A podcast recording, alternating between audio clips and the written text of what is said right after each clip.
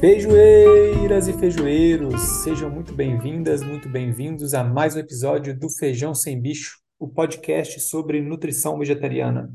Eu sou Pedro Raton, nutricionista, biólogo, professor e agora pai da Cecília e apresentador desse programa. Eu estou bem feliz com esse episódio que vai abrir a temporada de 2023. Gente do céu, pois é, eu demorei um pouquinho, né, para retomar as gravações do podcast, mas, né, foi devido a um evento muito especial na nossa família, né, o nascimento da Cecília, nossa filha, que acabou de completar dois meses.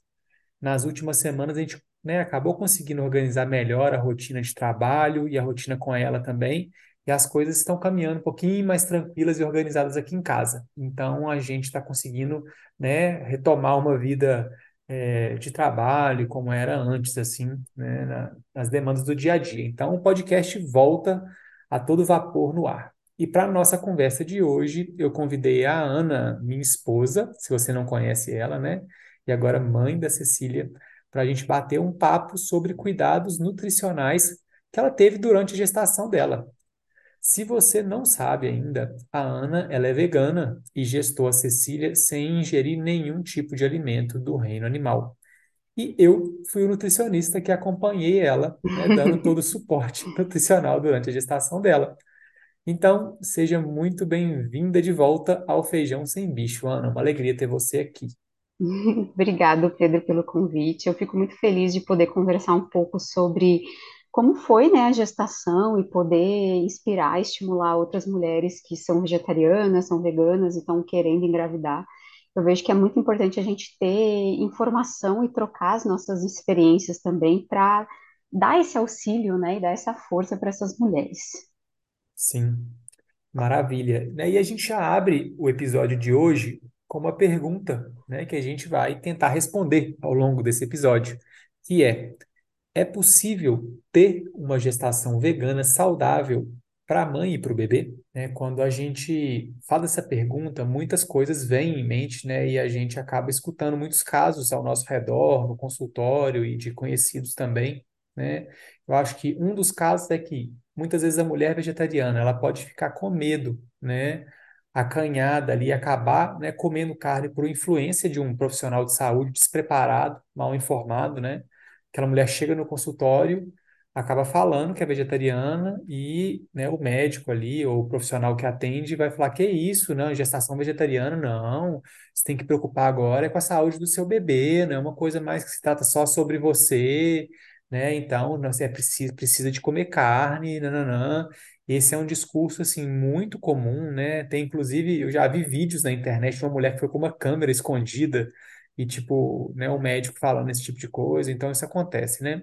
O outro lado da moeda, né, é uma mãe, né, uma vegetariana, uma mulher vegetariana começa uma gestação, ela acaba não buscando uma ajuda, né, especializada, acaba às vezes nem falando com o médico que é vegetariano, porque ela sabe que ele já vai, né, fechar a cara e pode acabar não tomando alguns cuidados que podem ser importantes para uma gestação saudável né? Isso, isso acontece mesmo. Sim. E eu vejo muito, Pedro, também na minha prática clínica, né, como naturóloga, é, realmente o tanto que durante a gestação, uma, da, uma um dos sentimentos, né, que mais acompanha as mulheres é o medo, né? Então, é, se você escutar tal coisa, vai fazer mal para o seu bebê nossa, é acabar com a gestante, né? Se falar alguma coisa assim. Então, eu percebo assim que muitas mulheres às vezes vão num profissional que está totalmente despreparado, desatualizado e escutam isso. Inclusive, tem interagentes que me falaram: Nossa, eu era vegetariana há anos e voltei a comer carne porque o meu obstetra falou que meu filho ia ter um problema, ia nascer com baixo peso, enfim. Né? Então, é uma coisa que. Que bom que hoje em dia se fala muito mais, né? Fala-se muito mais sobre isso. Porque Uhum, imagina, antigamente, você pega aí uns 10 anos atrás, nossa, primeiro que quase não tinha um profissional, não tinha profissionais muito atualizados para conversar sobre isso, para acompanhar essas mulheres, né? E não tinha informação, né? Hoje em dia tem muito mais, então realmente não atualiza quem não quer, né? Sim, a coisa está ficando muito mais acessível, né? Graças a Deus, mas é, é, é engraçado, né, de ver que alguns profissionais às vezes vão atender uma gestante come carne e está comendo assim uma alimentação toda bagunçada, assim, com um monte de ultraprocessado, fast food, e que ele tipo fala, "Ah, não, tá tranquilo, né? E, e- a vida que segue na gestação, às vezes atende uma, uma vegetariana comendo assim uma alimentação muito legal, super diversificada, é, equilibrada, e às vezes o médico pode, né, por desatualização, falta de informação, colocar um medo nessa mulher. Então, é bom que tem muitos profissionais, né, se formando, se atualizando, e a informação tá, tá chegando cada vez mais longe, né? A gente vai falar também, gente, sobre, né, o, o obstetra que acompanhou a Ana, né, que foi muito legal, assim, nesse sentido. Daqui a pouquinho a gente chega lá. Então, é legal, assim, até rebobinar para um pouquinho antes da gestação, né? Que acho que muitas pessoas acabam que não, acabam que não fazem isso, de já começar uma preparação, né? Tanto nutricional quanto, eu acho, psicológica e emocional, né? Para essa gestação, e que é legal de já começar a planejar antes, né? Tratando aqui mais da parte nutricional, né? Que é o tema do podcast, se a gente pensa, né, que dependendo de um determinado marcador, uma vitamina, um mineral, como por exemplo o ferro, né, a gente não cuida dele antes, né, a gente não, não pensa nele antes, durante a gestação, dependendo, fica, fica difícil de cuidar, né? O ferro é uma das, um, uma das coisas que cai muito ao longo da gestação, ele é muito utilizado para a formação do bebê. Então, por exemplo, a ferritina da Ana já era uma ferritina que a vida inteira foi mais baixinha, né? A gente nunca tinha é, parado para cuidar dela de maneira bem incisiva. E quando a gente começou a conversar, né, em planejar essa gestação, é, foi uma das coisas que eu dei muita atenção, né? Até fazendo uma das pós-graduações que eu fiz, né, em, em nutrição, mais com ênfase em exame de sangue, a gente viu que a gente, né, gostaria de fazer um ferro endovenoso, né, que é um ferro que é, ele vai na veia e aumenta a ferritina de uma maneira muito mais veloz. Né? Então a gente fez, a Ana fez duas infusões endovenosas e saiu de uma ferritina de 17 ali baixinha para uma ferritina de quase 90 para começar essa gestação com um estoque de ferro muito legal, né? Então, é, essa, essa é uma das preparações que é importante, né? E tem várias outras, né? Já da, da parte de alimentação, o ácido fólico já pode começar antes, ela já tomava junto com o B12. Enfim, isso foi muito legal. Eu lembro até da Ana, no- ela fez aqui no posto de saúde, aqui em casa, ela falou, nossa, eu saí, tipo, meio, sei lá, sentindo Mulher Maravilha, assim, o ferro dá muita diferença, né, para a disposição física, principalmente. Sim, e, e eu achei legal que no primeiro trimestre, depois que eu engravidei, então, né, no primeiro trimestre, que é um trimestre que as mulheres geralmente sentem muito cansaço, né, a mulher quer dormir muito, ao longo do dia fica com muito cansaço, eu quase não tive cansaço, eu fiquei, assim, no máximo, assim, depois do almoço eu tinha que dormir uns 15 minutinhos, e depois eu estava tranquila, então eu realmente senti muita diferença de ter feito esse ferro endovenoso, assim, foi muito, realmente eu senti, assim, no meu corpo, essa Uhum. diferença. Esse ferro realmente ele faz muita diferença, né? É o ferro endovenoso, o nutricionista não pode prescrever, então tem que trabalhar em parceria com uma médica, né, com um médico. E no caso da Ana, né, tinha uma médica, né, acompanhando aqui também que prescreveu o ferro e a gente viu que fez muita diferença. porque o estoque de ferro ele tem que estar muito bom mesmo para uma gestação. A gente tentar fazer o máximo para que a mulher não fique anêmica, porque a anemia, gente, joga lá embaixo. Inclusive, dependendo, uma depressão pós-parto pode ter um cunho nutricional como base também. Claro que a parte emocional, hormonal é muito forte, né? É, mas a parte de, né, nutricional mesmo, se ela está muito abalada, isso faz muita diferença, né? Então, a gente já começou essa preparação, né, alguns meses ali antes da gestação, já, né, olhando tudo que a gente tinha que olhar, o ácido fólico já entrou, a B12 a gente estava, né, acompanhando. Então, isso fez muita diferença para a Ana, né? Então, isso foi, foi muito bacana.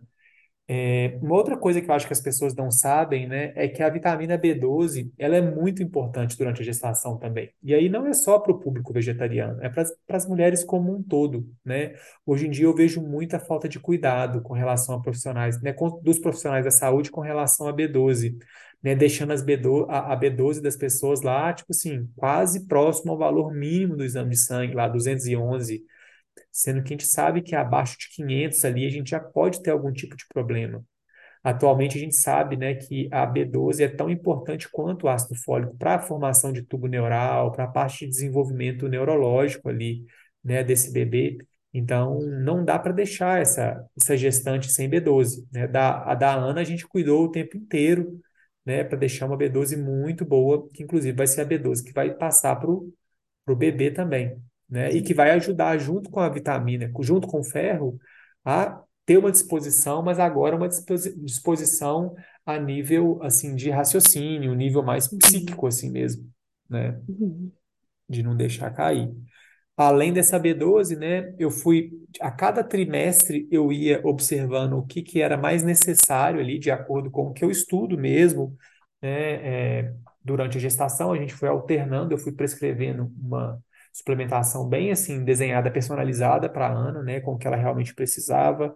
A gente usou um ômega 3 vegano também, né, que é um ômega 3, tem gente que não conhece, não sabe que isso existe, que ele é de microalgas, então que é, que é bem legal. E aí, mais para o final da gestação, e agora também no pós-parto, a gente colocou um aporte de cálcio mais bombado, assim, um cálcio com, com magnésio, porque para boa parte, né, da- da- das pacientes veganas, o aporte de cálcio ele pode ficar um pouquinho aquém, assim, do que é ah, assim, um recomendado. Então, só para garantir que a mulher, né, tentar refrear uma perda óssea muito grande, que pode acontecer, né, durante a gestação, para equilibrar essa dinâmica do cálcio, a gente colocou o cálcio. E o mais legal, assim, eu acho, né, dessa suplementação bem feita, desde o, né, da, né, parte pré-gestacional, durante a gestação, é que o obstetra que nos acompanhou, ele ficava sempre admirado, assim, ele ia vendo os exames, né, seus exames, né, Ana, e toda vez ele ele estava assim super tranquilo, falou: Nossa, nossa, você conhece a ferritina aqui, tá bem demais, a B12 lá em cima. Então, É, vendo e a Cecília bem. Isso, e foi muito legal que ele trazia isso, né? Que ele já tem uns 20 anos de consultório e acompanhando gestantes, ele falou assim que ele percebia que as, as pacientes que eram vegetarianas ou veganas eram as que mais se cuidavam, muito mais que as onívoras. Então ele ficava muito mais tranquilo com essas pacientes do que com as outras, né? Que geralmente é o contrário, né? E eu achei legal que é, a gente deu sorte, assim, dele ter essa visão, assim, né? Então ele sempre Uhum. apoiou, nunca falou nada sobre essa questão da alimentação. Ele olhava os meus exames e ficava admiradíssimo. Ele falava, nossa, podia todas as minhas pacientes ter exames assim. Enfim, foi bem legal, assim, esse esse suporte dele. Sim, e é interessante, né, esse aspecto, assim, né, da- das pacientes vegetarianas acabarem se cuidando mais. Eu acho que Foi tanto terrorismo que nós vegetarianos já sofremos isso, né, no passado e no presente, que a preocupação acaba sendo maior. Então, as pessoas acabam fazendo mais exame, acabam, acabam se informando mais. Os Uhum, pacientes vegetarianos que eu tenho geralmente leem muito sobre o assunto, acabam estudando, buscando profissionais também na internet para para acompanhar, né, pessoas sérias. E isso é um ponto positivo também, né? Então, isso é bem legal. E eu acho que uma informação interessante, que algumas pessoas não, não têm conhecimento, é que uma alimentação vegetariana bem feita, equilibrada, ela pode atuar prevenindo várias doenças gestacionais, como, né, as mais comuns, o diabetes, né, gestacional, condições como pré-eclâmpsia, né, ajudar a um, um ganho de peso controlado, né, não deixar esse ganho de peso descontrolar ao longo da gestação. A alimentação vegetariana bem feita, né, ela é muito rica em fibras e água, então fica um pouco mais difícil da, dessa gestante, né, ganhar peso excessivamente. O ganho de peso ele fica mais controlado. Então isso é muito legal. E né, indo de encontro com, com essas informações, o, o ganho de peso da Ana foi super legal. Né, Ana? Foi, uhum, tipo, dentro sim, do esperado ali, um ganho de peso mega saudável. E a perda de peso também pós, né, gestação, bem rapidinha, né? O corpo já voltando ali ao, ao prumo, ali sim, voltando ao normal. Isso foi muito legal, né? De, de, da gente acompanhar. E além disso, né, quando a gente ia acompanhando os ultrassons ali, né, da, da Cecília, a gente via que, né, ela estava tudo na mediana ali, né, sempre na média boa, assim, o peso, o tamanho, aí os perímetros, né, uhum, eles vão fazendo várias medições. Então, tudo dentro do padrão, né? Existe muito tabu para quem estuda mais a parte de nutrição vegetariana na gestação, é, com- né, esse tabu, esses mitos que a criança geralmente vai nascer baixo peso, ou que a uhum. criança vai nascer pequena, né? Terrorismo. É, terrorismo.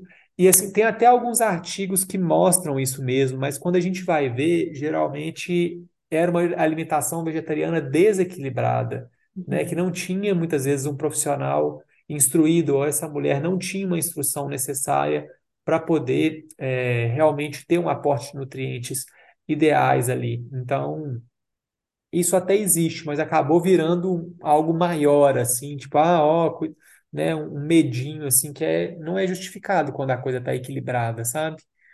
Então, é interessante, foi muito legal ver isso na prática, né? E eu fiquei ali, tipo, como o responsável, né? E para mim foi muito bacana, porque assim, né, a Ana, minha esposa, junto com o nascimento da minha filha, responsa, né, de cuidar dessas duas aí, mulheres tão importantes na minha vida, né? E foi muito legal, que ambas estão saudáveis e felizes aqui, né? Isso é muito legal, né?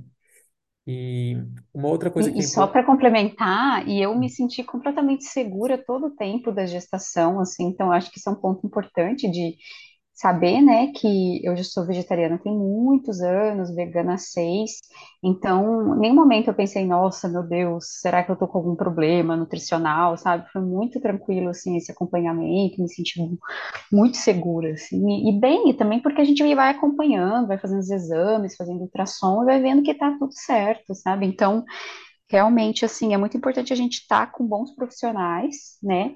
Puxando a palhinha aqui pro Pedro, mas realmente é bom a gente estar com um bom profissional para a gente ficar seguro, né? Uma coisa que eu falo muito para as minhas interagentes que são gestantes, que às vezes du- ficam muito inseguras com o obstetra ou com o nutricionista que está fazendo acompanhamento. Falar, gente, procura pessoas que você se sente segura, isso é muito importante na gestação, a gente sentir que, que a gente tem esse suporte e para a gente ficar tranquilo, né? Porque, nossa senhora, coração de gestante com, com insegurança e medo é realmente forte, né? É.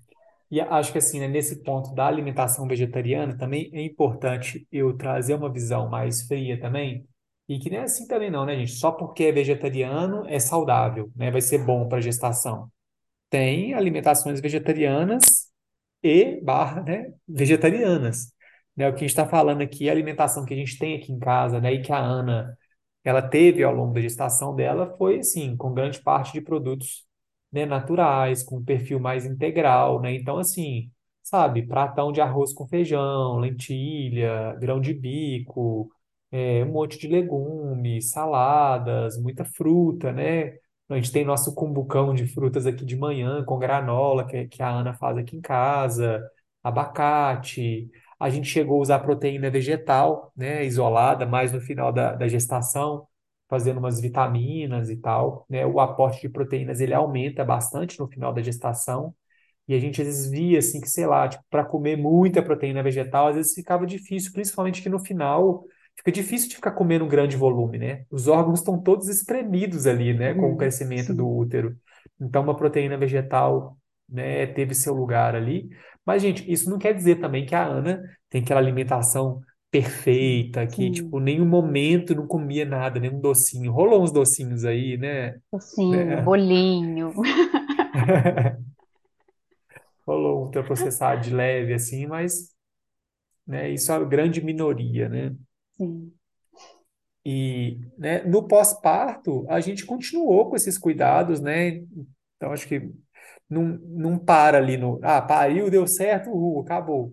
O pós-parto, né? O, o puerpério, a gente conversou muito, eu e a Ana, sobre, né? Ou fase difícil, assim, né? Desafiadora, acho que para grande parte das famílias. Então, ter uma mãe bem no puerpério, no pós-parto, gente, não tem preço. Literalmente, assim, faz muita diferença. Então, a gente, né, já reformulou a suplementação dela. Ah, um parto geralmente tem uma perda considerável de sangue, seja ele cesárea, seja ele parto natural, né? A Ana teve um parto natural. É, então, assim, os níveis de ferro, gente, mesmo com toda essa preparação, eles caem drasticamente. Né? A Ana ficou ali, assim, não chegou a ficar anêmica, mas ficou com um estoque de ferro baixinho de novo, e a gente cuidou desse ferro, está cuidando até Uhum. agora. Né? Além disso, entrei com outras partes de suplementação, com uma comidinha bem feita em casa. E também com algumas ervas, né, e plantas do Ayurveda que são para tonificação, nutrição, rejuvenescimento, que são muito legais.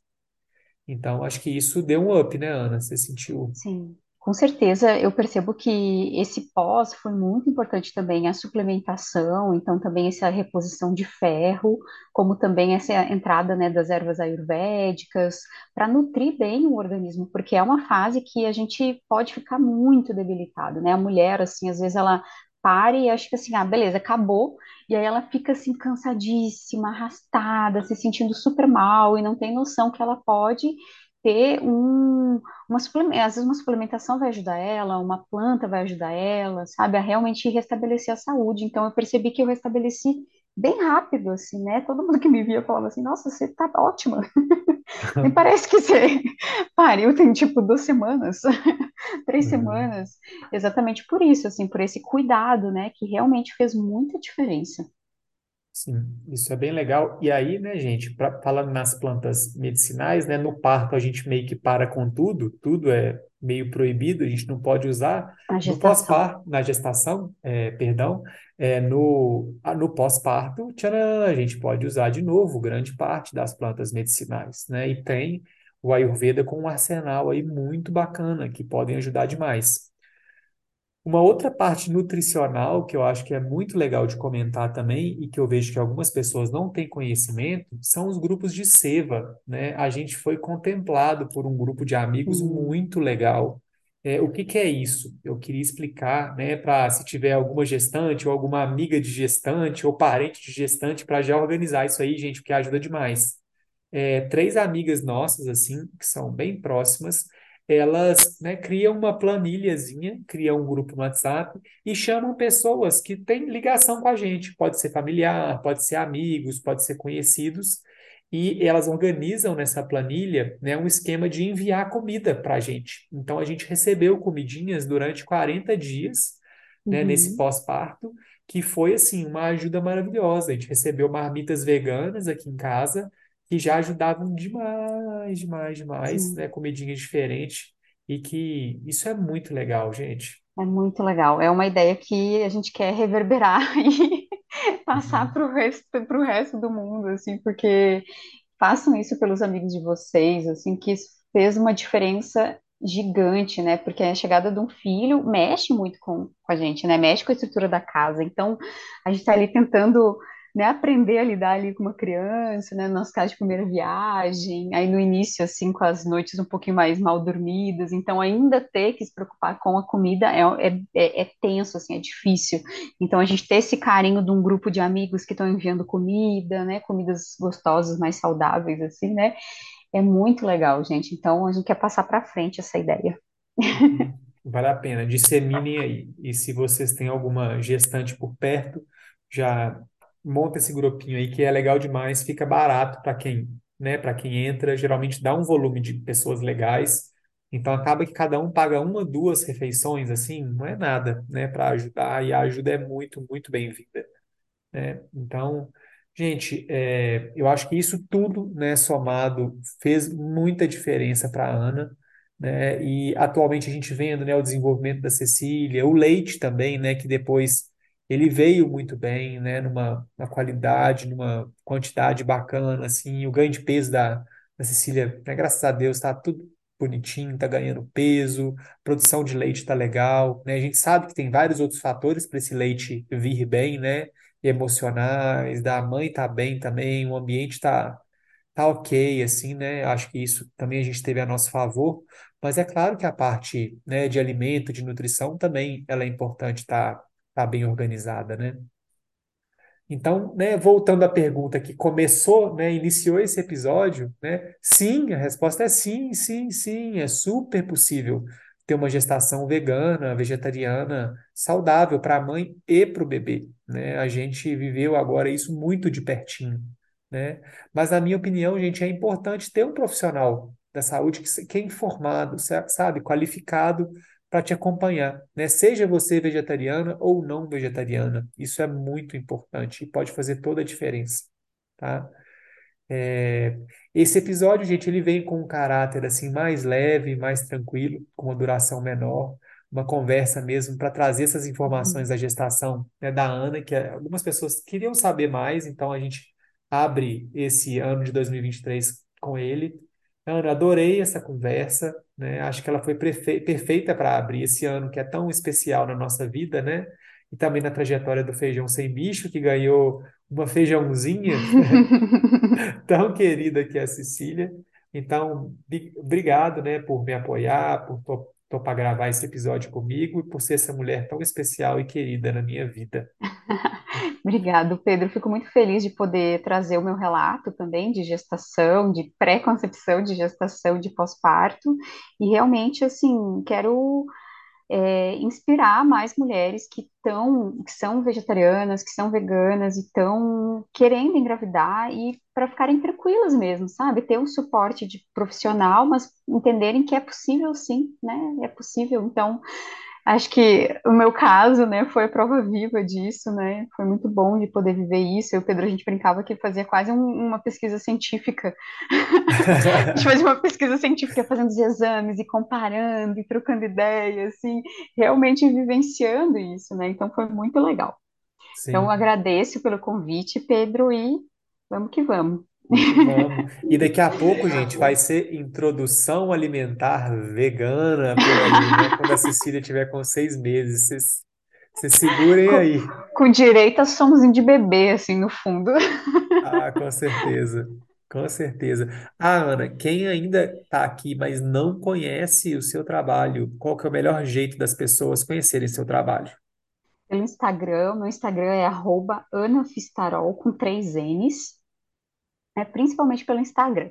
Então, eu falei lá no início, né, um pouquinho, eu sou naturóloga, especializada em saúde da mulher, então eu coloquei em prática, nós dois, né, o Pedro colocou muito conhecimento dele em prática e eu também coloquei, né, durante a gestação e pós.